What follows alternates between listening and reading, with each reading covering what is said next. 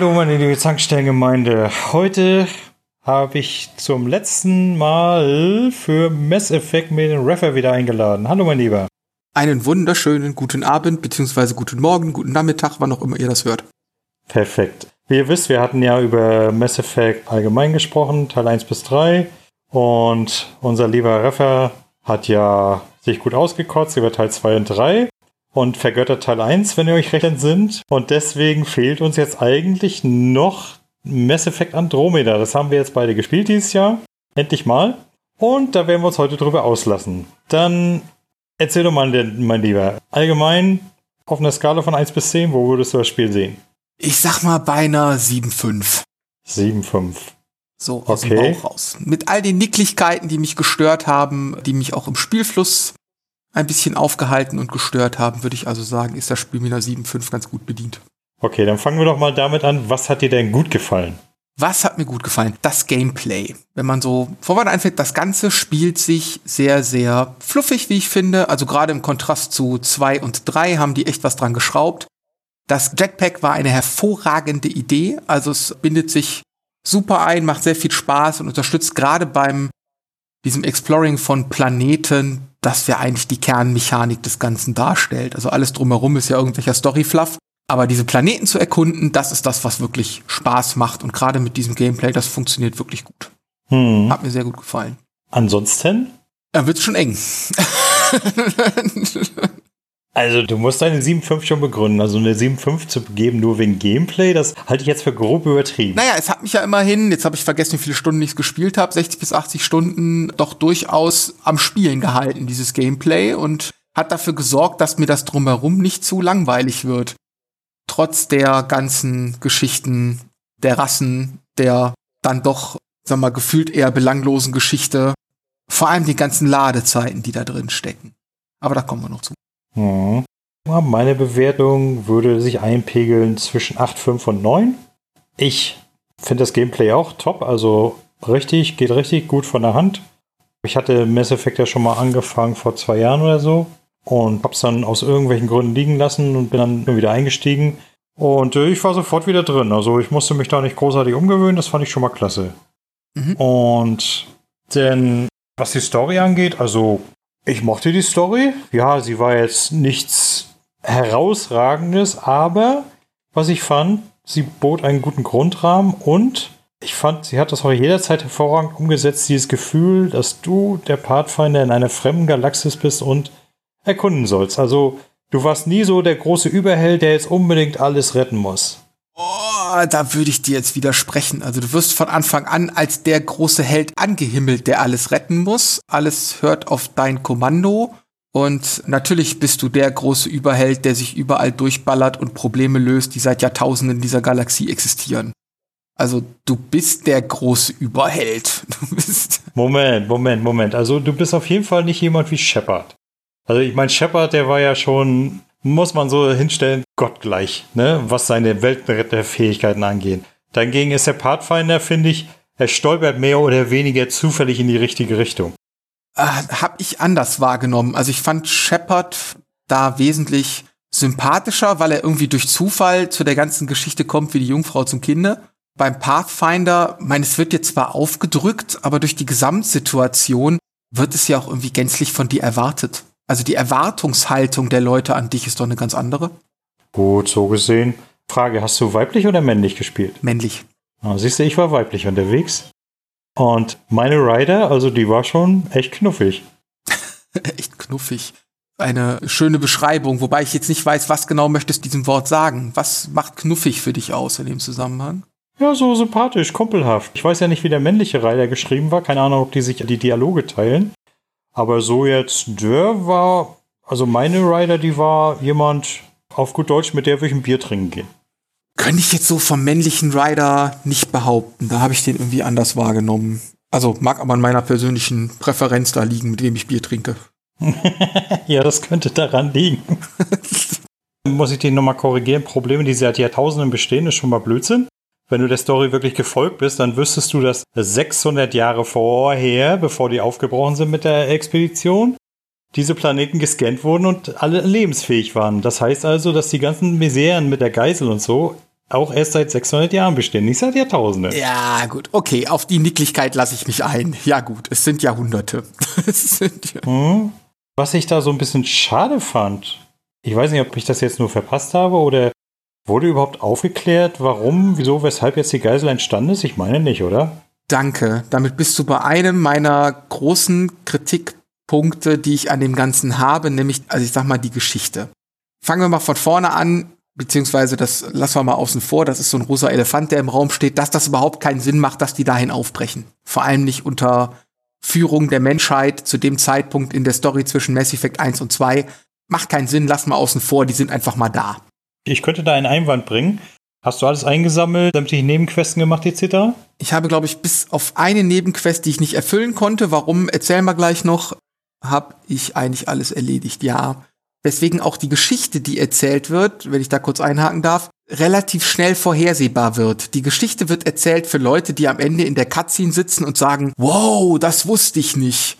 Also gefühlt wusste ich nach drei Minuten, was da gebacken ist. Gerade rund um die Rasse der Angara und vor allem dieser Kreaturen, mit denen die Kette hantieren. Also diese, wie nennen die das, der Aufstieg. Mhm. Das ist gefühlt nach drei Minuten klar. Okay, du bist ein sehr schlaues Menschlein. Also das war so ein Ding, du hast mir über Mass Effect 1 gesagt, das kennt man ja alles, wenn man vorher die und die Geschichte gelesen hat. Keine Ahnung, es war für mich relativ sonnenklar von Anfang an, dass das in so einer Kombination zusammenhängen muss. Frag mich nicht aus welchem Film oder woher ich sowas kannte, aber es hatte keinen Wow-Effekt, sondern es war so ein, komm, erzähl's endlich zu Ende, komm aus den Füßen. Mhm. Da haben sich von der Story relativ schnell sehr viel weg und dann am Ende lässt mich die Story damit hängen mit, ja, warum eigentlich? Was ist mit dieser großen Reliktrasse, die da über allem schwebt und man merkt halt, das Ganze bleibt offen. Also da fehlt entweder noch ein 10 Stunden Spiel, wo Story drankommt, oder ein zweiter Teil, der sowas auflöst. Also ich würde sagen, entweder ein zweiter Teil oder aber, wenn du am Ende da auf dieser Party bist, kannst du auch so verschiedene Sachen noch anklicken und da fängst du dann so einige Funksprüche auf, wo man schon merkt, sie haben tatsächlich damals wahrscheinlich noch DLCs geplant. Es fehlen auch noch einige Archen. Genau. Es fehlen noch Rassen, es fehlen Archen. Also im Endeffekt schreit das Ganze nach Fortsetzung oder DLCs in dem Zusammenhang. Aber es tut halt einfach weh, weil also mich hat das dann mit so einem unbefriedigten Gefühl zurückzulassen nach all dieser Zeit, nach all diesen Stunden, die ich da investiert hatte. Und das ist halt für mich ein großer Kritikpunkt, weil ich mir denke, wenn ich so eine Geschichte hab, dann sollen sich auch Mühe geben, die zum Abschluss zu bringen und dass die auch funktioniert ohne die DLCs. Ja, aber wo du sagtest jetzt äh, von wegen, das macht überhaupt keinen Sinn, dass sie aufgebrochen sind. Deswegen hatte ich gefragt nach den Nebenquesten. Da wird ja relativ genau in den Raum gestellt, warum sie denn eigentlich flüchten, nämlich um die Menschheit überleben zu lassen, falls die Reaper die Galaxis vernichten. Und das ist, wenn ich das richtig verstanden habe, so kurz spielt er zwischen Mass Effect 1 und 2, wo die ganzen Dinger gebaut werden, damit sie fliegen. Was ich allerdings gelten lasse, ne? Die Zeit zwischen Mass Effect 1 und 2 ist ja relativ kurz. Ich kann mir nicht vorstellen, dass selbst mit allen Ressourcen, wenn alle zusammenlegen, die innerhalb von ein paar Monaten etc. so eine riesen Dinge aus dem und so ein Projekt aus den Rippen sich schneiden. Geschweige denn, dass das in Mass Effect 2 und 3 thematisch keine Rolle spielt ein sowas wie Andromeda-Initiative oder so ähnlich nennen die das Ding, hm. hätte also von irgendwem mal erwähnt werden müssen in zwei und drei. Es ist ein so gigantisches Projekt, diese Archen zu bauen. Es gehen so viele Lebewesen an Bord und auch bedeutende Lebewesen an Bord, immer Wissenschaftler, ähnliches. Das wäre doch ein Thema gewesen. Aber wenn ich das richtig verstanden habe, war das Ganze doch ein Cerberus-Projekt, oder nicht? Das würde natürlich die Geheimhaltung erklären. Also ich glaube, es kam aus Cerberus, aber die Initiatorin ist doch diese. Jean Garson. Ja, sie war sozusagen das öffentliche Gesicht nachher, um Leute anzuwerben dafür. Aber die ganze Organisation war, soweit ich das mitgekriegt habe, im Hintergrund Cerberus. Und dass die nicht sauber sind, das wissen wir ja. Ja, gut, okay. Die haben wir auch mit Begeisterung abgeknallt in jedem Teil. Das ist schon ganz in Ordnung. Genau, und man trifft sie auch tatsächlich, ne? Im Spiel. Erschreckenderweise trifft man in diesem Spiel sehr viele Fraktionen wieder von denen ich mich aber auch frage, auf jeder Arche waren wie viel tausend Kolonisten? Also gefühlt habe ich im Laufe dieses Spiels 30 Archen abgeknallt an Lebewesen. Hm. da ist das Spiel zu verschwenderisch mit. Zu einem der Nervpunkte im Exploring war für mich zum Beispiel, dass Außenbasen sich relativ schnell wieder bevölkern. Mhm. Das hatte so ein bisschen diesen Far Cry 2 Vibe mit, ich fahre an einem Straßenposten vorbei, räume den aus, fahre drei Meter weiter, hab was vergessen, drehe um, da sind da wieder 30 Leute. Und so fühlte ich mich auf dem Planeten manchmal auch. Das war so leichter Wermutstropfen in einer Mechanik, die eigentlich Spaß machte. Also das Planeten zu erkunden war witzig. Ich denke mal, das ist dem Level-System geschuldet. Du kannst ja theoretisch bis Level 132 kommen, habe ich mal gelesen, ist der Max-Level. Und den willst du natürlich auch irgendwie erreichen.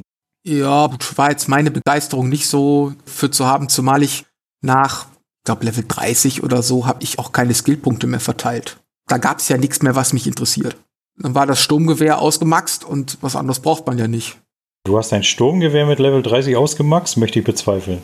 Ja, also ich habe die Levelverteilung nicht mehr im Kopf, aber ich hatte das Sturmgewehr auf Maximum, ich hatte diese körperlichen Stats, die man da haben kann, mit Schadensresistenz auf Maximum und die anderen Waffen habe ich gar nicht erst gelevelt. Die maximale Stufe kannst du nämlich erst ab Level 80 freischalten. Dann lass es Level 80 gewesen sein. Auf jeden Fall mehr war da nicht drin. Deswegen hatte ich nachher auf jeden Fall Punkte über, die ich hm. nicht vergeben habe. Bei jedem Charakter, weil ich gesagt habe, was soll ich denn da noch loswerden? Um mal wieder auf die Story zurückzukommen. Was du aber nicht abstreiten kannst, so dieses Gefühl, dass du auf den Planeten kommst und wirklich erkundest. Das haben sie toll gemacht, oder nicht? Das sagte ich ja gerade. Also das Exploring hat mir wirklich Spaß gemacht. Auf jedem Planeten ist was Neues los, die Geschichte ist anders.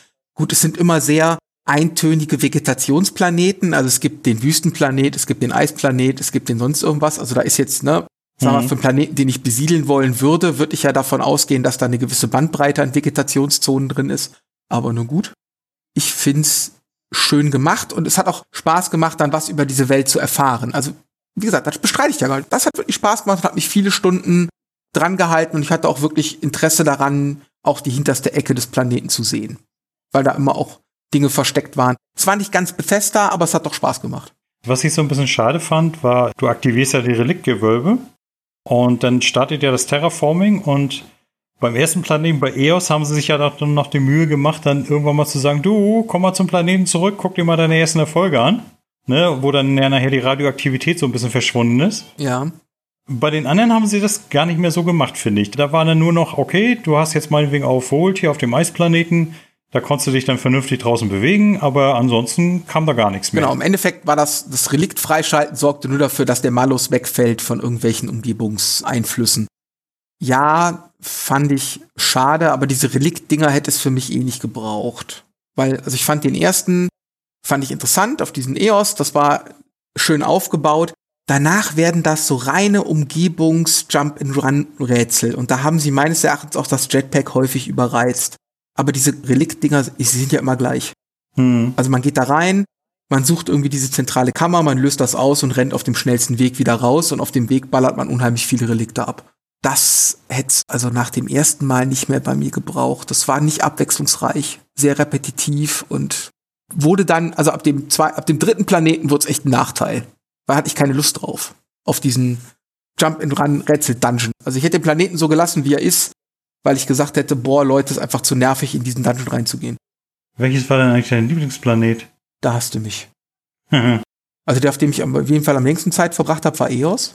Da dachte ich auch noch, auch das ist spannend. Da wurde man ja am Ende von EOS wurde man ja vor die Wahl gestellt, ob man eine wissenschaftliche oder eine äh, militärische Station errichten möchte als Außenposten. Mhm.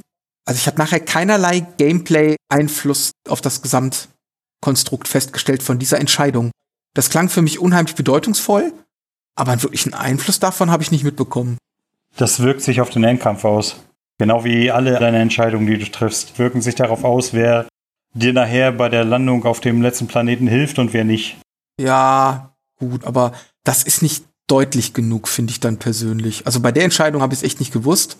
Ich habe mir gedacht, dass was entscheidet, man entscheidet ja zwischendurch mal, ob man die Kroganer oder die äh, Salarianer rettet, glaube ich, die war es, mhm, die Kombination. Na gut, dann nimmt man die Kroganer. Wenn man Kroganer retten kann, nimmt man die. also vom Prinzip her ist das eigentlich auch die weisere, nee, es ist nicht die weisere Entscheidung, es ist ein Abwägen zwischen Pest und Cholera. Wenn du die Kroganer rettest, dann ist es so, dass du später im Spiel keine Berserker mehr bekämpfen musst. Also diese organischen Berserker, die tauchen en masse auf, wenn du sie nicht rettest oder dafür nicht sorgst, dass sie nicht aufsteigen. Ja, genau. Wobei das sind, glaube ich, acht Kroganer, die da irgendwie entführt wurden oder so. Und im Endeffekt gibt's wahrscheinlich 200 Berserker, gegen die man kämpfen muss. Jetzt hätten sie die geklont. Ich habe das ja gerade auf dem Wahnsinnsdurchlauf. Die treten ganz schön häufig auf die Mistviecher. Und bei den Salarianern ist es wohl so, wenn du die rettest, die greifen direkt in den letzten Endkampf ein. Das war übrigens ein Endkampf, den fand ich unglaublich nervig. Das ist der, wo man Welle um Welle und man arbeitet sich durch diesen Canyon vor, richtig? Genau, und das Blöde ist ja, also ich meine jetzt hier direkt der letzte Kampf gegen den Archon. Ach so, ja, okay. Da ist doch das Blöde, dass er dich immer da mit irgendwelchen Wellen vollballert, du ihn gar nicht so wirklich direkt attackieren kannst. Und dann zwischendurch, da kannst du dich auch verstecken, da haut er dich immer mit seiner scheiß Sonarwelle weg. Oh, ich fand das so ätzend. Ja, also im Punkto dieser großen Endkampfszene, das fand ich persönlich erstens sehr unterwältigend und ja auch nervig. Also da hätten sich einfach mehr draus machen können. Meine, man bekämpft da angeblich diesen riesengroßen Archon, der viele tolle Dinge kann, aber es geht ja schon los, wenn man in dieser Stadt landet. Also ich fand diese ganze Stadt, durch die man sich da bewegt, fand ich schon also einmal das letzte Drittel oder Viertel ist es, fand ich da eher ernüchternd. Ich muss aber sagen, ähm, allgemein endboss-technisch war der Teil ohnehin nicht großartig bestückt, finde ich. Also es gab vom Prinzip her den Einkampf, wo du die, na, wie heißt die alte doch gleich? Na, die oberste von den Angara rettest. Oh, ja, diese Esoterik-Tante. Aber über die Angara müssen wir eh noch mal reden.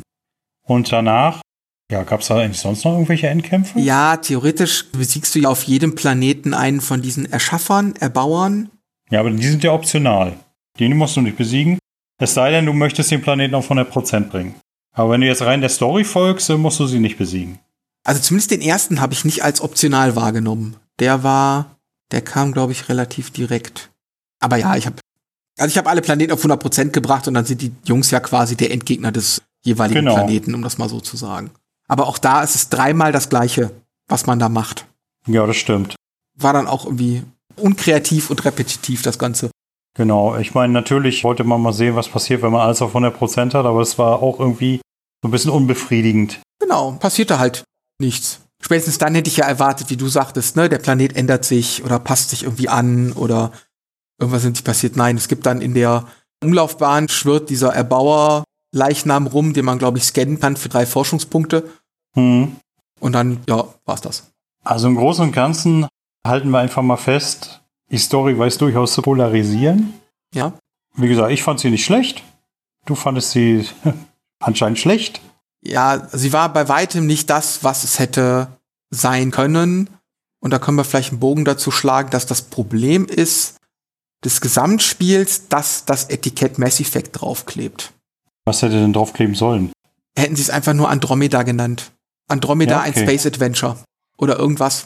Das Problem ist, also ich persönlich verbinde mit Mass Effect eine bestimmte Lore, ich verbinde damit bestimmte Rassen und auch eine bestimmte Erzählweise und Qualität an Geschichte. Mhm. Und jetzt muss man gerade sagen, okay, bei den Rassen gefühlt sind 80 Prozent gestrichen, einfach weil die gibt's nicht. Und ersetzt wurden die durch drei neue Rassen. Also da hat man eben diese Reliktrasse. Mhm ganz ehrlich, über die wird kaum was erzählt, die ist also vollkommen belanglos. Die Cat, die kommen aus so einem 0815 Baukasten für Bösewichte, sind so religiöse Fanatiker ohne erkennbare Motivation. Ich habe mir aufgeschrieben, sind so eine Art Islamisten-Nazis. Rassisten und religiöse Fanatiker. Fertig. Ja. Und die Angara, ganz ehrlich, ich habe mir aufgeschrieben, sind beim Designwettbewerb für die Alien-Kneipe in Star Wars Episode 4 durchgefallen. Das ist so eine, so eine Standard-Weichei-Rasse, gefühlt Opfertiere. Hat mich nicht überzeugt. Und das war was, wo ich dachte, ich komme aus dem Mass Effect-Universum, wo ich mir denke, okay, es gibt all diese spannenden Rassen mit ihren tollen Hintergründen, ihren tollen Geschichten. Und dann präsentieren die mir das. Ja, was die äh, Cat angeht, zum Beispiel, was mich so ein bisschen gestört hat, der Archon. Ja, der will da unbedingt alles unterwerfen, bla bla, etc. Aber so wirklich, warum, ne? Er ist ein, das ist so ein typischer, finde ich, Star Wars-Bösewicht, ne? Der ist einfach nur böse. Der hat halt keine grauen Schattenseiten. Der ist einfach nur böse, will alles vernichten und fertig. Gut, so eine Charaktere finde ich auch bescheuert. Genau. Das zieht sich ja dann durch die gesamte Rasse. Also, ne, alle verehren diesen Archon, alle finden das total toll, aber hinterfragen tut das keiner. Und damit ist diese gesamte Rasse einfach nur, okay, das ist Kanonenfutter. Sind böse, weil sie böse sind und entsprechend wurden sie auch vom Grafikdesigner erstellt. Naja, ich meine, sie, sie, sie können sich ja praktisch unendlich reproduzieren durch den Aufstieg, ne? brauchen dafür aber ja theoretisch andere Rassen, die sie unterwerfen können. Mit den Angara haben sie in der Galaxis auf jeden Fall genug unterworfen. Ja, das stimmt. Weil aber auch die Angara, ja, wie gesagt, waren für mich da echt die Opfertiere und so waren die auch geschrieben. Also so eine, so eine friedfertige Rasse, ja, gut. Der einzige Hintergedanke, der ein bisschen spannend war, ist diese Geschichte mit mehreren Mütter und diese Familienzusammenhalte. Aber auch das kommt in der Nebenquest mal kurz in der Dreizeiler vor und hat keinen Einfluss auf die sonstige Geschichte des Ganzen. Ja, würde ich jetzt so nicht sagen. Also gerade so bei dem Umherfahren in Zwischengesprächen, da kommt das gerne mal zur Sprache. Das mag sein, wenn man den entsprechend mitnimmt. Hatte ich gerade wieder so ein lustiges Gespräch zwischen Joel und Cora. Sagte sie zu ihm, Joel, ich finde das echt faszinierend, dass sie mehrere Mütter und mehrere Schwestern und so weiter haben.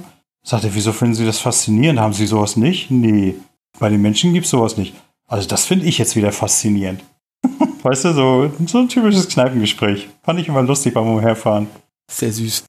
Ja, also da kommt aber das raus, man würde wahrscheinlich eine ganze Menge mehr mitbekommen von solchen Geschichten, wenn man entsprechend die Leute, also die Crew regelmäßig durchrotiert. Aber irgendwie, ich habe mich relativ schnell auf Drag und Vetra eingeschossen oder Drag und Cora eingeschossen. Mhm. Und dann kriegt man diese Gespräche ja nicht mit. Und ich variiere das Team ja nicht nur, um die Gespräche mitzubekommen.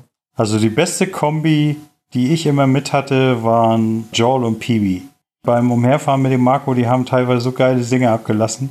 Das beste Ding war, wie, wie sagte du Ryder? Schläft Joel? Hm, sieht so aus. Du, hab ich dir eigentlich schon erzählt, dass ich jede Nacht davon träume, mit dir eine schöne heiße Nummer zu schieben? Und so, was, was? Siehst du, ich hab dir gesagt, er schläft nicht. ja, sind halt diese Kleinigkeiten, die den Charakteren noch Tiefe verleihen in gewisser Hinsicht, was dir aber dann abgeht, wenn du die nicht mitnimmst. Genau, und das fand ich so ein bisschen schade. Das war bei der alten Trilogie war es ja wirklich so, dass du die Charaktere auch so nebenbei kennengelernt hast, durch verschiedene Geschichten. Und hier ist es wirklich nur so, äh, wenn du die nicht, wie du schon sagst, durchrotierst, dann bleiben sie, finde ich, also für jemand, der wirklich nur ein, zwei Charaktere mitnimmt und auch bei dem bleibt, bleiben die anderen tatsächlich blass ne, so beliebig austauschbar. Aber die entfalten ihren Reiz wirklich erst, wenn du alle mal mitnimmst und mit denen einfach so sinnlos über den Planeten fährst und ihnen so ein bisschen zuhörst. Genau, deswegen habe ich Drake auch echt lieb gewonnen. Mal abseits davon, dass Kroganer eh cool sind, aber äh, der hat doch einfach tolle Sachen zu erzählen. Hm. Fand ich spannend. Ich fand das auch interessant, wie viel Mühe die sich gegeben haben, was diese Zwischengespräche angeht. Ne? Also ich sag mal, ich war ja nur wirklich auch, ich habe jetzt mittlerweile, ich glaube, 100 Stunden auf der Uhr. Und ich hatte nie das Gefühl, oh, verdammt, jetzt fangen sie wieder mit dem gleichen Scheiß an, den sie vor drei Stunden schon erzählt haben, wie das Problem so in vielen RPGs ist. Ja, das stimmt. Da steckt eine ganze Menge, ich sag mal, Textzeilen drin in diesen Gesprächen. Aber schade ist halt, du kriegst halt nie alle davon zu hören. Und dementsprechend bleiben die Figuren halt blass, weil eben genau sowas fehlt. Ja, genau, das meine ich. Also, dann hätten sie es lieber so machen sollen, das bin ich zwar auch kein großer Freund von, aber dass du manchmal gezwungen bist, die Figuren mitzunehmen. Ich meine, ist zwar bei manchen Missionen, gerade bei Nebenmissionen so, aber das ist ja eigentlich dann halt nur mal kurz und dann rotiert man wieder zu seinem Lieblingscharakter zurück. Dass du wirklich so über lange Zeit gezwungen bist, jede Figur mal mitzunehmen. Das hätte ich interessant gefunden. Ja, das hast du ja spätestens, wenn du einmal die persönliche Mission eines jeden erledigst, dann hast du ihn ja zumindest kurzzeitig mal dabei. Hm, aber ich denke mal, dass diese persönliche Mission würde dich noch mehr interessieren, wenn du vorher schon so ein bisschen was über den Charakter gelernt hast. Weil mal ganz ehrlich, nehmen wir Pibi und ihre Geschichte da mit ihrer Freundin, die sie da retten muss oder, oder will. Ja. Da kann man ja dann auch entscheiden, lässt man sie fallen, nimmt man sie mit. Und ich denke mal, jemand, der Pibi nie mitgenommen hat und sich für die überhaupt nicht interessiert hat, dem ist das völlig scheißegal, diese Mission, würde ich mal so behaupten. Also scheißegal war sie mir nicht. Und ich halte natürlich immer dann zu meinen Crewmitgliedern in solchen Missionen. Aber so grundsätzlich, ja, du hast schon recht. Also es war weniger emotional, als es wahrscheinlich hätte sein können in dem Zusammenhang. Ja. Ah, ich habe mich bei ihr nur geärgert. Ich wollte sie unbedingt in die Kiste kriegen. Aber ich habe es nicht geschafft, weil ich habe mich tatsächlich auf Cadera. Musstest du dich doch bei den Fraktionen entscheiden zwischen der Sloan und dem äh, Scharlatan? Oh, da musst du mich gerade mal wieder mitnehmen. Das ist jetzt zu lange her. Die Einzelmission auf Cadera. Cadera war doch der Exzellenten-Planet. Ja. Mit den ganzen Kriminellen. Ah, okay. Ja. Mit dem Typen, wo ich die ganze Zeit in der Kneipe rumhänge. Ja. Genau, so. Und hier Sloan war doch die Anführerin, wo du ankommst dort. Und äh, der Scharlatan ist doch ihr Gegenspieler, der versucht, die Macht zu übernehmen. Das ist dann nachher, wie heißt der doch, äh, wieder Reyes. Genau, dem habe ich auch zur Macht verholfen. Ja, jetzt wo du sagst. Genau. Ich habe ihm zur Macht verholfen, weil ich einfach die Sloan nicht abkonnte. Die war so bitchig geschrieben. Also Richtig, genau. Die war nämlich auch wieder so ein Charakter, die war einfach dämlich um des Dämlichseins willen. Nee, nicht unbedingt. Mich hat es regelrecht geärgert. Bevor ich Mass Effect Andromeda damals überhaupt gestartet habe, hatte ich mir mal die Romane zum Spiel geholt. Ja. Und da äh, wird dann so auch dieser Exzellentenaufstand beschrieben. Und da war sie eigentlich noch eine gute. Also sie ist tatsächlich erst in dem Spiel so dämlich. In dem Roman fand ich sie eigentlich sehr sympathisch. Okay, ja gut, das Vorwissen fehlte mir. Ich habe sie halt im Spiel quasi kennengelernt und musste sagen, okay, mhm. du bist so blöd. Hast du nicht verdient. Wo ich drauf hinaus wollte, naja, und ich habe dann am Ende habe ich eine Romanze mit Race angefangen. Und was ich nicht wusste, sobald du eine Romanze anfängst, wird alles andere abgeblockt. Also du bist dann praktisch in der festen Beziehung und bist für keine andere mehr zu haben, außer für die eine Reporterin, die dir auf der Citadel immer auf den Sack geht. Oder auf dem Nexus besser gesagt. Okay, ja, das ist interessant. Also ich hatte sowohl mit Pibi was, als auch mit der Reporterin und habe danach eine Romanze mit Cora angefangen. Ja, okay, du warst ja ein männlicher Rider, mit der weiblichen geht das nicht. Da hätte ich noch was mit Suvi anfangen können. Stimmt. Suvi ist die, ist die Wissenschaftlerin, Schrägstrich, nee, Steuerfrau ist sie ja nicht, aber die sitzt quasi rechts neben Kelo. Genau. Die hat auch immer witzige Sachen drauf. Ich habe sie mal abgepasst, erzählte mir was, ja, ach, ich habe gerade so ein bisschen geschwollene Zunge und sowieso. Ja, ich habe einen Lecktest gemacht. Ich denke, was ist ein Lecktest? Dann hat sie es erklärt, von wegen Wissenschaftler, die an Steinen lecken. Habe ich erst gedacht, wer denkt sich denn sowas aus? Da habe ich mal gegoogelt, das gibt's ja wirklich. Ja, das war mir klar, dass das gibt bei Geologen. Mich hat an ihr eher gestört, die hat so, äh, so religiöse Anwandlungen, wenn ich mich recht erinnere, war die das, die so ja, genau. Da hast du dann auch die Möglichkeit. Du kannst sie dabei unterstützen. Du kannst sie aber auch sagen, mein Gott, du bist Wissenschaftlerin, hör auf mit dem Scheiß. Ja, so war dann auch meine Einstellung. Aber das verbessert das Klima mit ihr nicht. ich sage nur, du hast die Möglichkeit, ne? Also genauso wie du auch immer. Wobei ich sagen muss, ich finde, dass diesmal bei äh, dem Spiel das nicht so rüberkam. Wie soll ich das sagen? Ich fand, du hattest bei Mass Effect 1 bis 3 eher das Gefühl, dass äh, deine Interaktion mit den Leuten was bewirkt. Also ich fand jetzt bei Mass Effect Andromeda, konntest du mit jemandem richtig scheiße umgehen oder zumindest die Antwort so aussuchen, aber die Antwort, die dann kam, die war trotzdem immer noch irgendwie nett. Ja, was uns vielleicht dazu bringt, dass wir mal generell auf die Crew einschwenken. Jetzt sind wir eh schon noch so im halben Weg. Du kannst es dir mit dieser Crew nicht verscherzen. Also da ist das schönste Beispiel vielleicht diese Diskussion zwischen Kello und wie heißt der Mechaniker? Kurz gucken. Jill Brody. Hm. Die ja immer darüber diskutieren, wie man mit dem Schiff umgehen soll, wie die Tempest angepasst, umgebaut oder sonst irgendwas getan werden soll. Und also egal gegen wen oder für wen du dich entscheidest, im Endeffekt ist das alles Friede, Freude, Eierkuchen. Ja, genau. Und das, das fand ich so ein bisschen schade. Also, die verfolgen diesen Crew-Gedanken wirklich bis zum Erbrechen. Also, ich hatte so teilweise das Gefühl, ich hätte jemand aus der Luftschleuse werfen können, das hätte die anderen gar nicht interessiert hätte wahrscheinlich noch Applaus gegeben. ja, wenn. Also spätestens, wenn man diesen Liam Costa da rausschmeißt, das ist der Typ mit den Raster, mit den Dreadlocks, ne? Ja, genau. Oh, der, also dem hätte ich eine persönliche Luftschleuse reserviert, dem Typen. ich fand den so nervig. nervig inwiefern? Der war so ein wirklich geschriebener Gutmensch. Der war ja unkaputtbar, der Typ. Hm. Mit seiner unheimlich guten Laune und wir, wir organisieren das und wir machen das und der war einfach nicht kaputt zu kriegen. Das fand ich, oh, ich fand den sehr anstrengend als Charakter. Mag ja so sein, es mag auch am guten Writing liegen, dass man den so empfindet. Für mich war der echt ein eher so ein Dorn im Auge und ich habe das alles sehr ungern gemacht, was er da wollte, aber nun gut, man will ja die Quest erfüllen, ne? ja, das stimmt. Also, ich muss sagen, also ich hatte mit ihm jetzt nicht so viel zu tun, außer wenn ich ihn mal mitgenommen habe, aber er ist mir jetzt weder besonders neger noch positiv im Auge geblieben eigentlich keins von den Crewmitgliedern. Ich fand die eigentlich alle recht okay. Ich habe mit denen allen gewisses Hader. Nehmen wir mal die Menschen vor allem, also gerade Cora und diesen Lian Costa. Hm. Wenn du dir anhörst in deren Geschichten, was die alles schon gemacht haben und was die alles schon erlebt haben. Und dann stehen die vor dir und sind gefühlte 23. Da denke ich mir, da ist beim Design was schiefgelaufen. Also gerade bei Cora, die ja irgendwie ihre Ausbildung gemacht hat, dann mit den Asari jahrelang unterwegs war und andere Dinge gemacht hat, in diversen Kriegen gekämpft hat. Und dann denke ich mir so, gut, du bist 22, was soll denn da für dich noch kommen? Da hätte man vom Design her mal jemanden nehmen können oder generell mal ein bisschen darauf achten können, dass die entsprechend auch reifer wirken. Mhm. Aber gefühlt ist das eine, ich sag mal, eine Teenager, wenn wir von Pibi ausgehen, bis zu ja, also maximal Anfang 30 Truppe, die da fröhlich durchs Welt, durch den Weltraum tingelt. Die einzigen mit Lebenserfahrung sind Vetra und Drake. Ja, gut, das stimmt. Und das passt aber auch zu deren Geschichte, deren Auftreten und auch, muss man dummerweise sagen, deren Aussehen. Die anderen sind halt einfach nur Teenager. Wobei du natürlich sagen musst, äh, Pibi ist ja ein Teenager. Das meinte ich ja. Also Pibi sei das gegönnt, weil die für eine Asari mit ihren 100 Jahren oder wie alt ist sie, keine Ahnung, noch ein echter Teenager ist. Mhm. Das passt auch. Macht sie für mich jetzt nicht mehr erträglich, weil gut, die ist auch einfach nervig vom Auftreten her teilweise.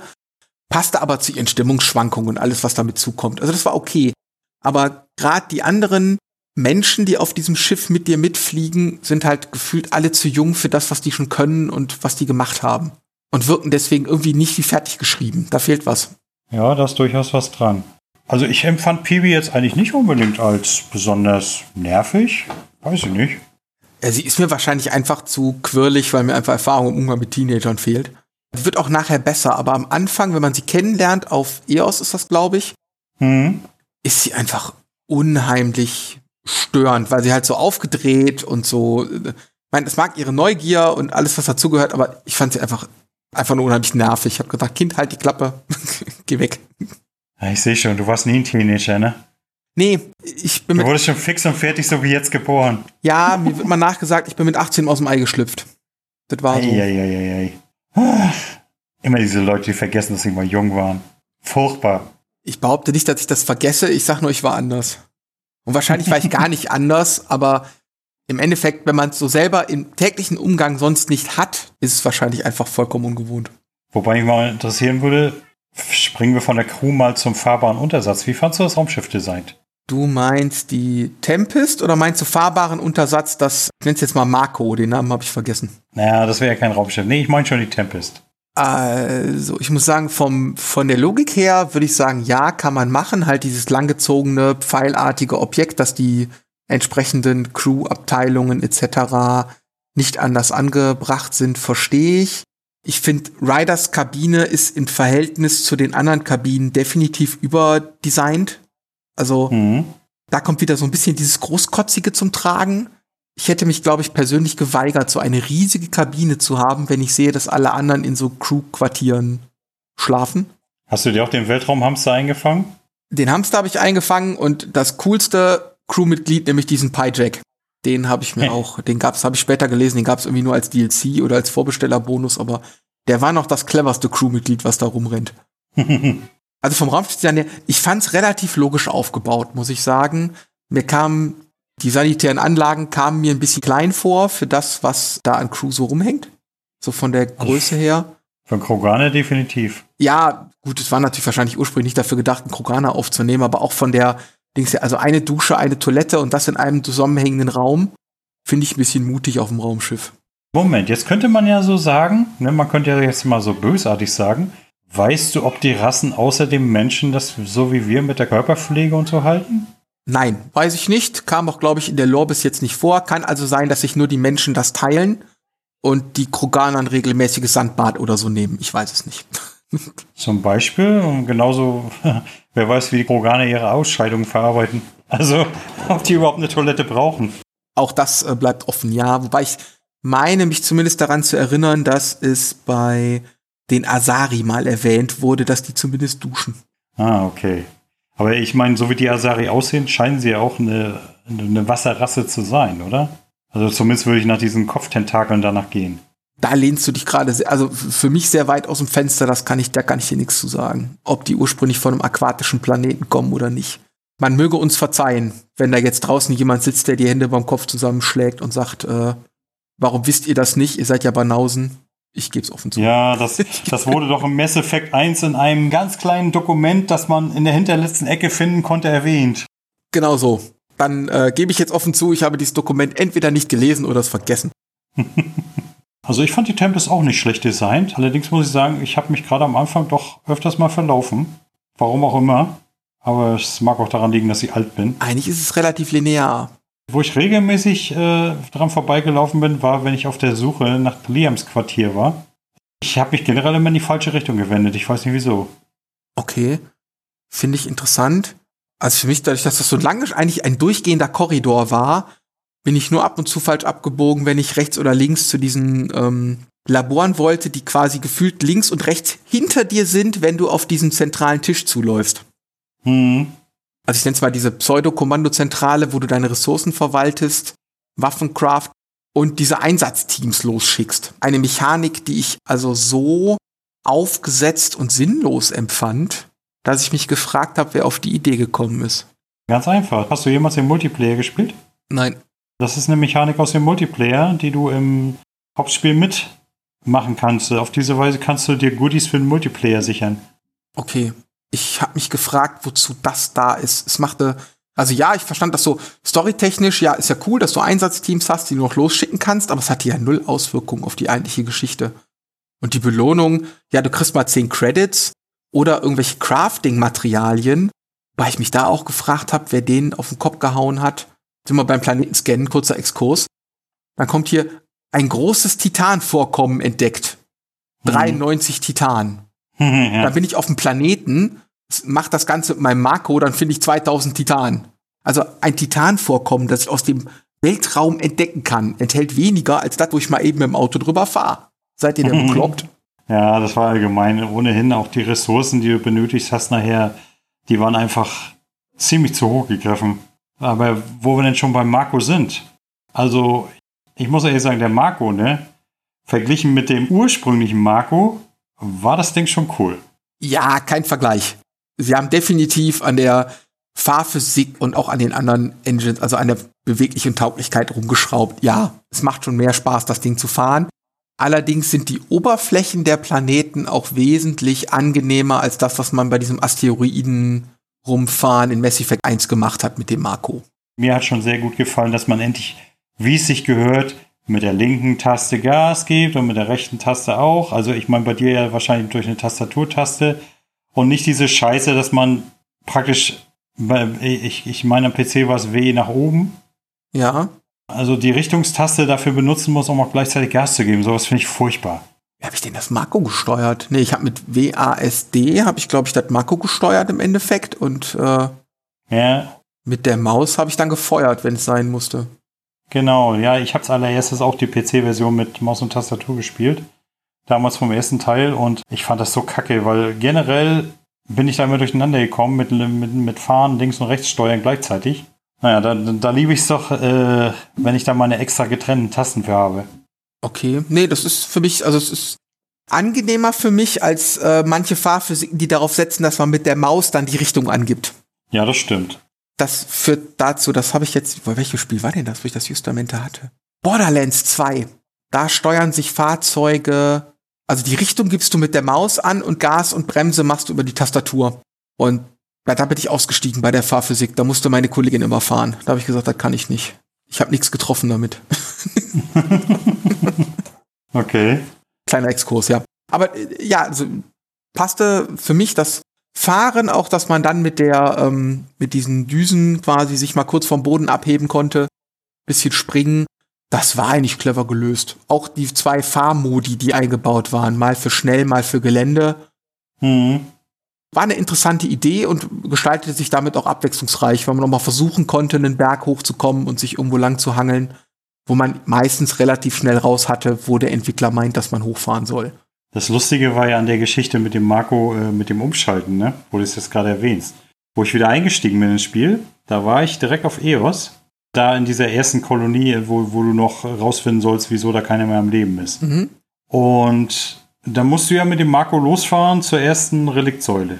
Ja. Und diese Einführung für den Marco, die hatte ich schon gehabt bei meinem ersten Anspielen. Jetzt habe ich mir natürlich nicht gemerkt, dass man umschalten soll, um einen Berg hochzufahren. Uh. Und jetzt bin ich da wirklich die Straße gefahren und denke, wieso komme ich diese verdammte Straße nicht hoch? Dann ist das in der Tat grausam, glaube ich, weil das wird ja relativ schnell deswegen erklärt, damit man eben bei ab einer gewissen Steigung umschaltet und so sich so ein bisschen anpasst. Da muss ich tatsächlich dann ins Menü gehen und mal gucken, wie diese verdammte Steuerung funktioniert. Und da stand das dann auch nicht drin. Ich denke, das kann aber wohl nicht wahr sein. Da habe ich mir so ein, habe ich mir einfach mal so ein Let's Play angeguckt und dann gucke ich, oh, da blenden die doch was ein. Ach, umschalten. Ach so. Ja, sag einem das doch jemand. Geschwindigkeits- und Vierradantrieb. Genau, so ungefähr muss man sich da, glaube ich, vorstellen. Genau, und danach war es dann auf einmal kein Problem. Ne? Aber bis ich das wieder mitgeschnitten habe, ich habe da so geflucht. Das glaube ich dir. Also wäre mir, glaube ich, auch genauso gegangen. Ich habe auch oft aber an, auch an Hängen festgehangen, wo ich mir dachte, ach komm, eigentlich müsstest du ja jetzt hochkommen, du blödes Auto. Hm. Wo dann, glaube ich, der Entwickler einfach nicht wollte, dass man da hochfährt und sich das damit so ein bisschen einfacher macht. Ja. Aber grundsätzlich eine schöne Art, sich auf dem Planeten fortzubewegen. Muss man denen also zugestehen. Ja. Fällt dir jetzt noch was ein, was du loswerden möchtest über das Spiel? Oh ja. Okay, dann darfst du jetzt noch ein bisschen renten. Da sind wir bei den Missionen an sich, die mich deswegen gestört haben, weil sie oft, also ich habe mir hier in meinem, meinem kleinen Design-Dokument da mir aufgeschrieben, es ist oft repetitiver Scheiß und durch die mangelhafte Technik einfach nur nervig. Was ich damit sagen möchte, also häufig sind es einfache Fetch-Quests für irgendwas mit Fahre von A nach B und meistens ist das dann so, ich bekomme den Auftrag, dann mache ich die Extraktion zur Tempest, dann bekomme ich die Cutscene mit dem Abflug zur Tempest, dann bekomme ich die Cutscene zum Verlassen des Systems, dann bekomme ich die Cutscene zum Ranzoomen auf einen neuen Planeten, dann bekomme ich die Landungsanimation auf dem neuen Planeten, dann stelle ich das Team zusammen, dann habe ich eine Schnellreise zum Punkt, sobald ich da bin und erfülle den Auftrag. Und im Zweifelsfall mache ich das Ganze nochmal reverse, wenn ich zum Auftraggeber zurück will. Und all das ist verbunden mit Ladezeit, Cutscene. Ladezeit, Cutscene, Ladezeit, Cutscene. Das finde ich mangelhaft. Das macht einfach keinen Spaß. Ranzoomen an einen neuen Planeten, rauszoomen aus dem System. Jedes Mal die Cutscene, wie die Tempest abfliegt. Also auf meinem System machte das keinen Spaß, weil ich da relativ viele Ladezeiten bei hatte und manche Missionen habe ich habe die schon immer versucht zu bündeln für einzelne Planeten. Hm. Aber manchmal kommt man ja nicht drum herum und dann ist es für einzelne Missionen ist es sehr sehr umständlich die abzugeben. Das fand ich schade. Hätte nicht sein müssen. Hinzu kommt generell beim Rumfliegen in den Systemen das Scannen. Ich möchte am Anfang ja jedes, im gesamten System, jedes System einmal abscannen. Warum gibt es diese nervige Animation jedes Mal, wenn ich innerhalb und außerhalb eines Sonnensystems unterwegs bin? Der zoomt raus von dem Planeten, zoomt zum nächsten ran, fliegt mich dahin, einmal quer. Na klar, das kann ich durch Escape abbrechen, aber das kann ich, äh, warum kann ich das nicht irgendwo ausschalten, dass der das macht? der soll mich einfach zum nächsten Planeten bringen. Oder die sollen das kürzer gestalten. Aber nein, jedes Mal macht er das zu, geht wieder auf die Hauptebene, zoomt raus, zoomt mich einmal quer durchs System und bringt mich zum nächsten Planeten. Alter, ist das nervig. Bis darauf das Scannen an sich nervig ist. Also das fand ich aber schon in 2 und 3 Grütze. Nur mal so, das machen sie in Teil 1 auch, aber egal. Da hat mich das bei weitem nicht so gestört. Weil der Teil so göttlich ist das hätte mich dann auch so dermaßen gestört. Ich kann mich so nicht daran erinnern. Vielleicht muss ich den erst noch mal spielen und dann auch feststellen, ja, das ist nervig. Aber ich fand gerade diese In-Sonnensystem-Rumzoomerei, die gab es meines Erachtens zum ersten so nicht. Ja, die ist von Planet zu Planet fliegen, aber schon. Was das Scannen angeht, aber komm. Diesmal haben sie sich ja wenigstens darauf beschränkt, dass da ein oder zwei Stellen pro manchen Planeten sind. Oh, ja, Nichts gegen das Scannen von zwei, was ja die. Zwei war die, die Scan-Hölle, ja. Also, was sie sich da damals dabei gedacht haben, das werde ich bis heute nicht verstehen. Ja, definitiv eine der dümmsten Ideen, die die jemals hatten. Vor allem für diese ganze Ressourcenmechanik, die dahinter steckt. Das ist so. Ja gut, da sind wir dann Thema Ressourcen bei diesem ganzen Waffencrafting, das noch aufgesetzt ist auf Andromeda. Meines Erachtens vollkommen sinnlos. Das ist unheimlich große Mechanik, die da drin steckt mit, ich kann die Waffe so designen, ich kann das so machen. Hättest das gebraucht? Ja. Okay. Mach mich schlau. Ja, kann ich dir genau sagen. Du bist ja der Easy-Kuschler, ne, der ähm, bloß keine Herausforderung sucht. Was ich dir schon immer gesagt habe, auch bei Mass Effect 1, 2, 3, diese ganzen Mechaniken, die werden erst interessant, sobald du auf einem schweren Schwierigkeitsgrad spielst. Weil da macht es wirklich einen Unterschied, mit welcher Waffe du losgehst. Und wie weit die ausgebaut ist. Kann relativ wenig Einfluss haben, um das mal überspitzt zu formulieren, weil die KI ist ja dumm wie ein Quadratmeter holländischer Feldweg.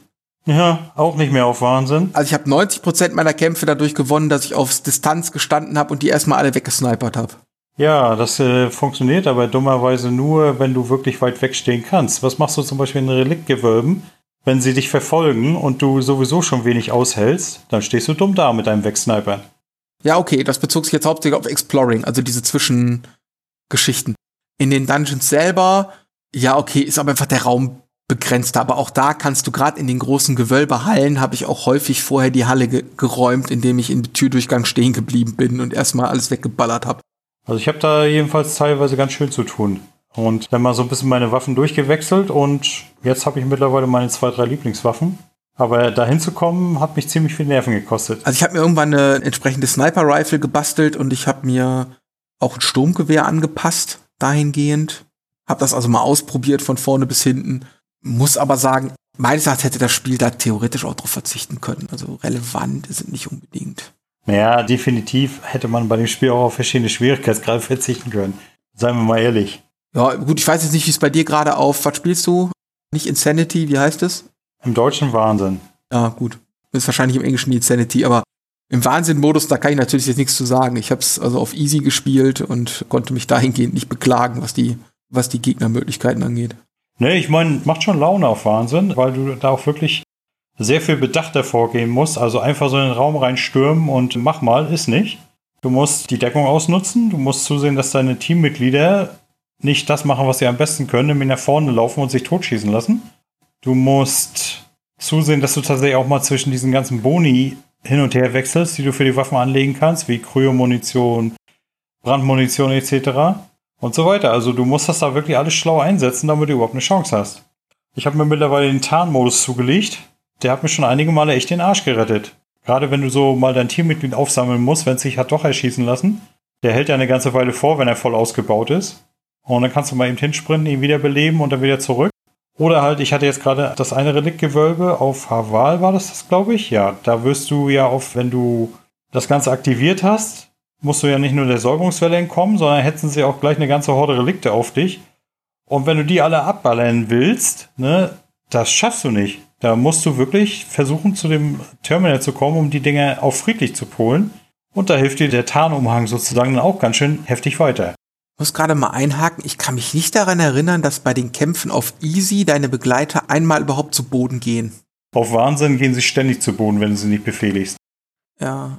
Dann haben sie so ein, so ein richtiges Selbstmordgehen in, in sich. Dann wollen sie immer nach vorne, am besten neben dem Gegner stehen und dem mit dem Hammer auf die Mütze hauen. Ja gut, dafür ist ein Kroganer ja da. äh, Aber ja, ich, ich. Anscheinend tun sie auch was an den Begleitern bei den Schwierigkeitsgraden. Ne? Nicht uninteressant, muss ich also sagen. Mhm. Ja. Und würde natürlich auch einiges an meinem Spielspaß geändert haben, weil da hätte ich keinen Bock drauf. Ich hasse Begleiter kommandieren. Ja, das geht aber eigentlich. Du hast ja nicht viel. Du, du gibst ihnen eigentlich nur vor, das hat man auf Easy ja auch, wo sie hingehen sollen, was sie machen sollen, ob sie da stehen sollen, verteidigen sollen oder äh, ob sie zusehen sollen, dass sie alles abmähen. Das kann man eigentlich recht gut dosieren. Das war bei Teil 2 und 3 noch ein bisschen komplizierter. Da musste man denen auch noch vorgeben, mit was sie ballern sollen und so. Das musste ich hier jetzt nicht mehr. Ja, bei Teil 2 und 3 hat mich hauptsächlich gestört, dass die Munitionsart auf einmal ein, auf einmal eine Fähigkeit ist und nicht mehr ein physisch einsetzbares Magazin hm. in die Waffen. Das machte für mich irgendwie keinen Sinn in dem Zusammenhang. Äh, wie ist für dich der Einsatz der, dieser Psi-Kräfte? Oh, bring mich auf den Namen. Man möge mich. Biotik. Danke. Man möge mich schlagen, ich hab's vergessen. Dieser Biotik-Kräfte, also auf Easy kannst du da gänzlich drauf verzichten. Siehst du auch in meiner Squad-Zusammenstellung, ich brauche halt keinen mit Biotik. Auf Wahnsinn macht es schon sehr viel Sinn. Ich habe als festes Team zum Beispiel Peeby und Dings hier, Drag. Mhm. Und Drag, äh, also die managen das eigentlich recht gut. Peeby schmeißt ihre Masseneffektfelder, wodurch die schweben und Drag stürmt los und knallt sie über den Haufen. Das funktioniert eigentlich hervorragend. Da ist das schon durchaus von Vorteil. Und wenn du selber Biotik spielst, es geht nichts über die Kombination schweben lassen und dann Lanze. Dann äh, springst du ja so im Schnellmodus auf den Gegner zu und ziehst ihm dein äh, Nahkampfwerkzeug rein. Das mhm. machst du zweimal und selbst auf Wahnsinn ist der Gegner ein Tod. Das kannst du allerdings auch nur machen, wenn du nicht gerade zehn Gegner gegen dich hast. Ja, wollte ich gerade sagen, das klingt nach einer sehr, sehr Einzelgegner-Taktik.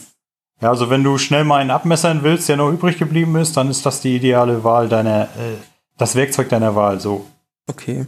Es würde mich an die Hörer da draußen interessieren, gibt es irgendjemanden, der so bekloppt ist, ohne Drag loszuziehen? ja, Drag ist schon eine coole Kampfsau. Also. Ganz ehrlich, verzichtet jemand freiwillig auf den Kroganer? Egal, was man spielt, das ist einfach die beste Dreingabe. Mich würde tatsächlich mal interessieren, wie so ein Kroganer ohne Panzer aussehen soll. In der Vorstellung der Entwickler. Wie eine Schnecke ohne Haus. Hm, naja, er hat ja immer so riesen Buckel, ne? Mhm. Ist die Frage, ist er. Ich, ich stelle mir eher immer so riesige Kröten vor. Gab es mal irgendwo einen Kroganer ohne Panzer zu sehen? Eine hervorragende Frage. Ich glaube nicht. Genau wie es ja auch keine Quarianer ohne Maske zu sehen gibt. Genau, Quarianer ohne Maske oder Volus ohne ihr Atemgerät oder so. Richtig. Wäre immer interessant, wie die alle so aussehen. Sei aber auch den Entwicklern da gegönnt. Ich möchte übrigens sagen, dass in jedem Volus mehr Kreativität drin steckt als in den gesamten Angara. ja. Die hatte ich irgendwie gefressen. Und wenn die die schon unsympathisch sind, dann kriegst du natürlich in dem Gesamtspiel auch da irgendwie kein Bein auf dem Boden. Und ich glaube auch, wir haben jetzt viele Dinge aufgezählt, von denen ich sagen würde, dass sie meine 7.5 durchaus untermauern, weil es gibt sehr viele Nicklichkeiten in dem Spiel, die das Gesamterlebnis irgendwie trüben. Zumindest für mich.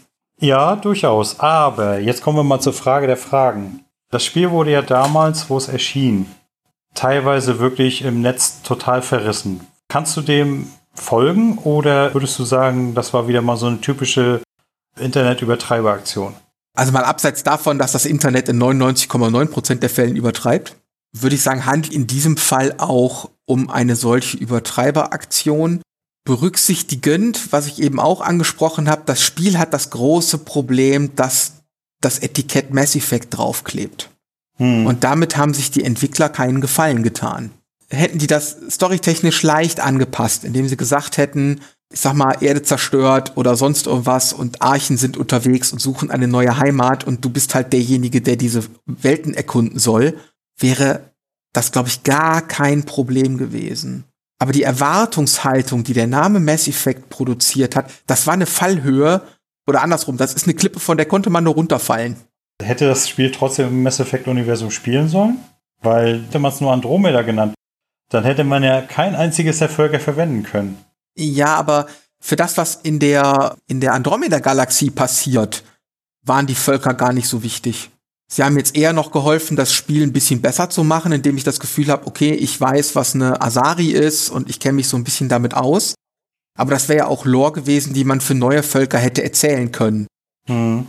Was, glaube ich, den Entwicklern mehr Raum gegeben hätte, sich bei bestimmten Dingen zu entfalten. Vielleicht wäre auf dem Planeten auch unterschiedliche Rassen noch entstanden.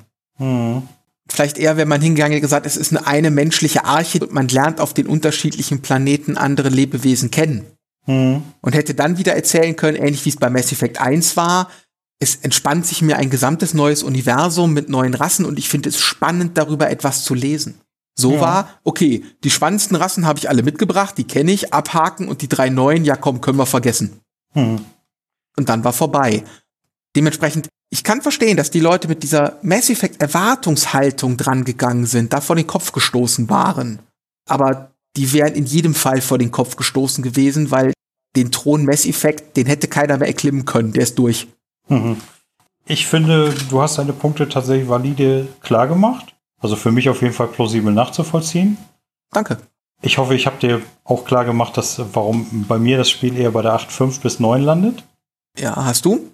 Kann ich auch nachvollziehen, aber trifft auf mich halt nicht zu. Und dann hätte ich noch mal eine Abschlussfrage. Hast du eigentlich schon die Legendary Edition gespielt? Ich habe die noch nicht gespielt, nein. Was schlichtweg daran liegt, dass mein Rechner, der jetzt bei Andromeda schon stark ans Rödeln kam, wahrscheinlich mit der neuen Edition der alten drei Teile auch nicht wirklich klar käme. Und wenn, möchte ich die dann auch wirklich grafisch aufgebohrt genießen. Mhm. Und das geht einfach gerade nicht mehr. Also ich hatte jetzt schon bei Andromeda teilweise das Problem, dass der wirklich lange Ladezeiten hatte, gerade bei Spielstart. Und ich auf dem Planeten so in den ersten 30 Sekunden hatte ich immer starke Nachlader, was Texturen angeht. Also der war schon, er war am Rand seiner Möglichkeiten. Hol dir eine Konsole, dann passiert dir das nicht. Ich sag das sofort gerne, sobald ich eine Konsole vernünftig bedienen kann. Kannst du. Es gibt ein Eingabegerät, das nennt sich Controller. Ja. Womit wir wieder bei meiner Daumenlegasthenie sind, mit der das einfach nicht geht. Ach komm, das müssen wir als Rausschmeißer noch mitnehmen. Der ewige Kampf Controller gegen Maus und Tastatur. Ich glaube gar nicht, dass das ein Kampf ist und ich gestehe auch jedem zu, wenn Controller für ihn das ultimative Eingabegerät ist und ich habe es ja jetzt auch bei GG bei bei Dennis gesehen, der ja auch wenn er eine PC-Version testet, gar nicht auf die Idee kommt, die Maus anzupacken. Hm. Und dementsprechend in seinem Test zur PC-Version nicht mal sagt, wie es sich steuert gestehe ich ja jedem zu. Aber ich habe dir, glaube ich, auch schon mal erzählt, dass ich ja versucht habe, in, was habe ich gespielt? Last of Us 1 habe ich probiert. Ich habe durchgespielt Uncharted 1 und 2. Also ich habe wirklich versucht, mit Controllern ein Spiel zu spielen. Es geht nicht. Und ich habe es auch länger als drei Minuten versucht. Es, es geht nicht. Es wird nicht meine Art, ein Spiel zu steuern. Hm. Ich verlaufe mich, ich verrenne mich und ich kriege diese Art, also mit den zwei Sticks gleichzeitig Kamera und Bewegung zu steuern, das, geht, das kriegt mein Gehirn nicht sortiert. da gibt es irgendeine Blockade. Das, also ich kann entweder laufen, da muss der aber die Richtung gucken, in die ich renne, dann lasse ich einen Stick los. Oder ich kann mich halt umgucken. Aber beides gleichzeitig bekomme ich nicht sortiert. also ich habe mit beiden Arten kein Problem. Ich komme mit beiden gut klar. Ich bin, glaube ich, einfach nicht rechtzeitig sozialisiert worden, als mein Gehirn noch lernfähig war. Hm, wer weiß, wer weiß. Gut. In diesem Sinne, liebe Zuhörer, ich hoffe, ihr hattet Spaß an unserer kleinen Diskussion. Damit ist Mass Effect offiziell erstmal beendet. Aber ich denke mir mal, wir könnten irgendwann tatsächlich mal eine Folge zu Teil 5 machen, ne? Gerne, gerne. Deswegen hat mich dein Einleitungssatz auch irritiert, als du sagst, es ist das allerletzte Mass Effect. Ich hoffe ja, da kommen noch ein paar Teile. Ja, okay. Der Einleitungssatz war vielleicht ein wenig verfrüht. Ich habe tatsächlich den fünften nicht im Hinterkopf gehalten. Man möge es mir verzeihen. Also ich hoffe, da kommt noch einer, die mögen sich jetzt noch ein paar Jahre Zeit nehmen, sollen sich vernünftig hinsetzen, sich eine Story überlegen, mit der jeder leben kann und dann einfach in dem Universum noch Geschichten erzählen, weil da ist noch genug zu tun. Meine, wir können ja sonst vielleicht als Zwischenschnipsel nochmal die Legendary machen. Können wir, wobei ich dich da auf den Zeitpunkt vertrösten muss, wo ich, wie gesagt, mir einen entsprechenden Rechner gekauft habe und die Legendary Edition für mich bezahlbar ist. Ich habe ja gehört, Steam hat die Preise angepasst. Das wird böse. ja, ich, ich habe sie mir auf Disc geholt für 30 Euro. Pro Spiel 10er. Nee, geht ja gar nicht. Ja, eben, sehe ich auch so. Gut. Gut. Dann in diesem Sinne, liebe Zuhörer, bis zum nächsten Mal. Ciao, ciao. Tschüss.